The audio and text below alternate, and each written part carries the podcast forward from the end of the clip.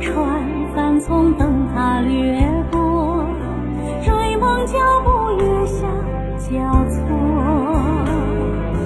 广场烟火在节日诉说，星空升腾时代的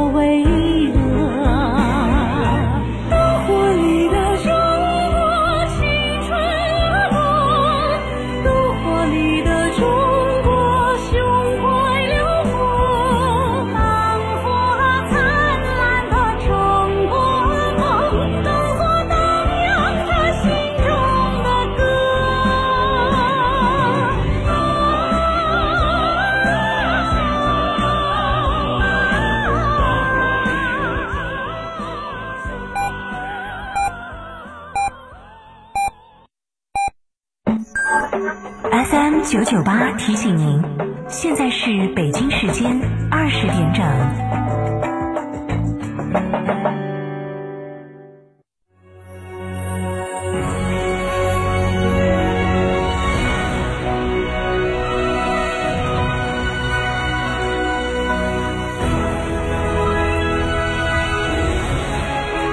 成都的声音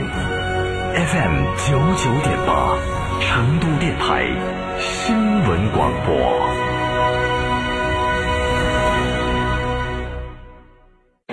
礼遇金秋，限时抢购，新途观 L、新帕萨特，iQ 颜值双在线，三重礼遇等您赢取。上汽大众七星级经销商，四川广博八五幺七六九六六。世界真美好，生活家装饰第八代精奢新品全程荣耀首发，以巅峰工艺铸精奢人生。二十间大宅样板全程招募，管理费五折，设计费五折，厨卫爆品五折。主辅材全线新品升级，楚格风工艺，十四项专利技术，八项特色工艺，八十五项工艺标准，三百四十三条验收标准，巅峰工艺带你玩转生活家装饰第八代精奢新品。福利详询八三三二零六六六八三三二零六六六，生活国家家居。九九八快讯。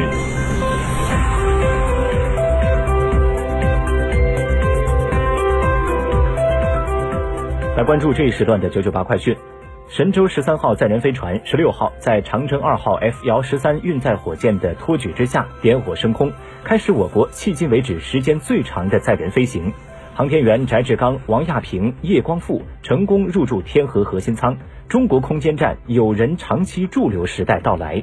在顺利进驻空间站天河核心舱后，在今天上午九点五十分，神舟十三号航天员乘组成功开启货物舱舱门，并顺利进入天舟三号货运飞船。接下来，他们还将开启天舟二号货运飞船货物舱舱门。后续，航天员乘组将按照计划开展货物转运等相关工作。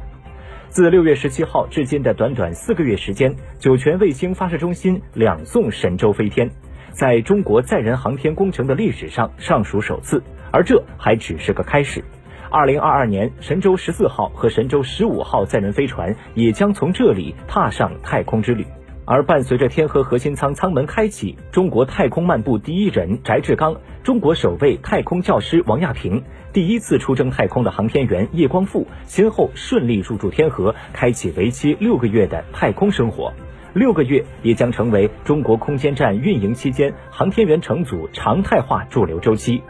建设中国人自己的空间站是中国载人航天三步走战略的第三步。二零一零年立项，目前已进入空间站建造的关键时期。空间站在轨建设分为空间站关键技术验证和空间站建造两个阶段进行。神舟十三号任务是空间站关键技术验证阶段的决胜之战、收官之战。也是空间站在轨建设过程中承前启后的关键之战。中国载人航天正一步一个脚印地向着二十九年前制定的发展战略稳步前进。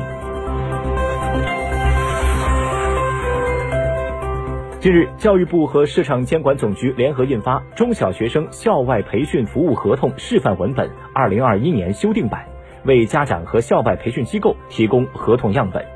特别指示中明确指出，培训机构不得使用培训贷的方式收取费用，预收费需全部进入培训机构的收费专用账户，并根据属地监管部门要求，通过银行托管或风险保证金的方式全额纳入监管范围。面向义务教育阶段的学科类校外培训收费，需依法实行政府指导价管理。培训机构要在政府制定的基准收费标准和浮动幅度内，确定具体的收费标准。据人社部官网消息，人社部与工信部联合颁布了集成电路、人工智能、物联网、云计算、工业互联网、虚拟现实工程技术人员和数字化管理师等七个国家职业技术技能标准。据悉，本次颁布的七个国家职业技术技能标准均为首次制定。职业标准以职业活动为导向，以专业能力为核心，尊重技术发展和人才成长规律，突出相关职业领域的核心理论知识、主流技术及未来发展要求，坚持整体性、等级性、规范性、实用性、可操作性原则，对各等级从业人员的工作领域、工作内容、知识水平、专业要求等职业活动进行了规范细致描述。各职业专业技术等级均由低到高，分为初级、中级、高级三个等级。有的职业还划分若干职业方向。当前，全球各主要远洋航线的运力仍旧紧张，我国正加大出口航线运力，确保国际物流供应链的畅通。十五号，上海至北美航线直客特快专线在上海洋山港首航。为避开拥堵，新开通的王子港特快专线从上海港直达加拿大鲁珀特王子港，再通过海铁联运由铁路中转，覆盖至芝加哥、孟菲斯、底特律等北美中西部内陆地区，最快要十七天，交付速度比当前的常规路径提高两周以上。随着天气渐冷，北方各地开始陆续供暖，用煤需求量随之增长。国家矿山安监局预计，四季度全国可增加煤炭产量五千五百万吨，平均日增产达到六十万吨。各地煤炭企业正在积极保障煤炭供应，这对缓解供需紧张、平抑煤炭价格、保障居民温暖过冬具有积极作用。第二届联合国全球可持续交通大会十月十六号在北京闭幕。在为期三天的会议上，一百三十多位交通部长、企业家代表、国际组织负责人，从绿色发展、互联互通等多个领域进行了对话。此次大会的成果文件《北京宣言》通过大会官网发布。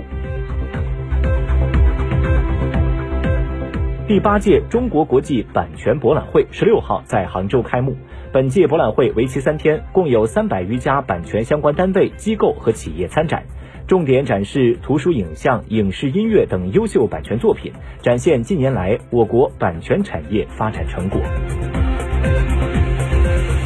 第七届中国国际互联网加大学生创新创业大赛日前落下帷幕。本次赛事共有一百多个国家和地区、上千所院校的两百多万个项目报名参赛，参赛项目和人数是历年来最多的一次。视线转向国际，十月十五号，意大利航空运输公司的一架飞机停在罗马菲乌米奇诺机场的停机坪上。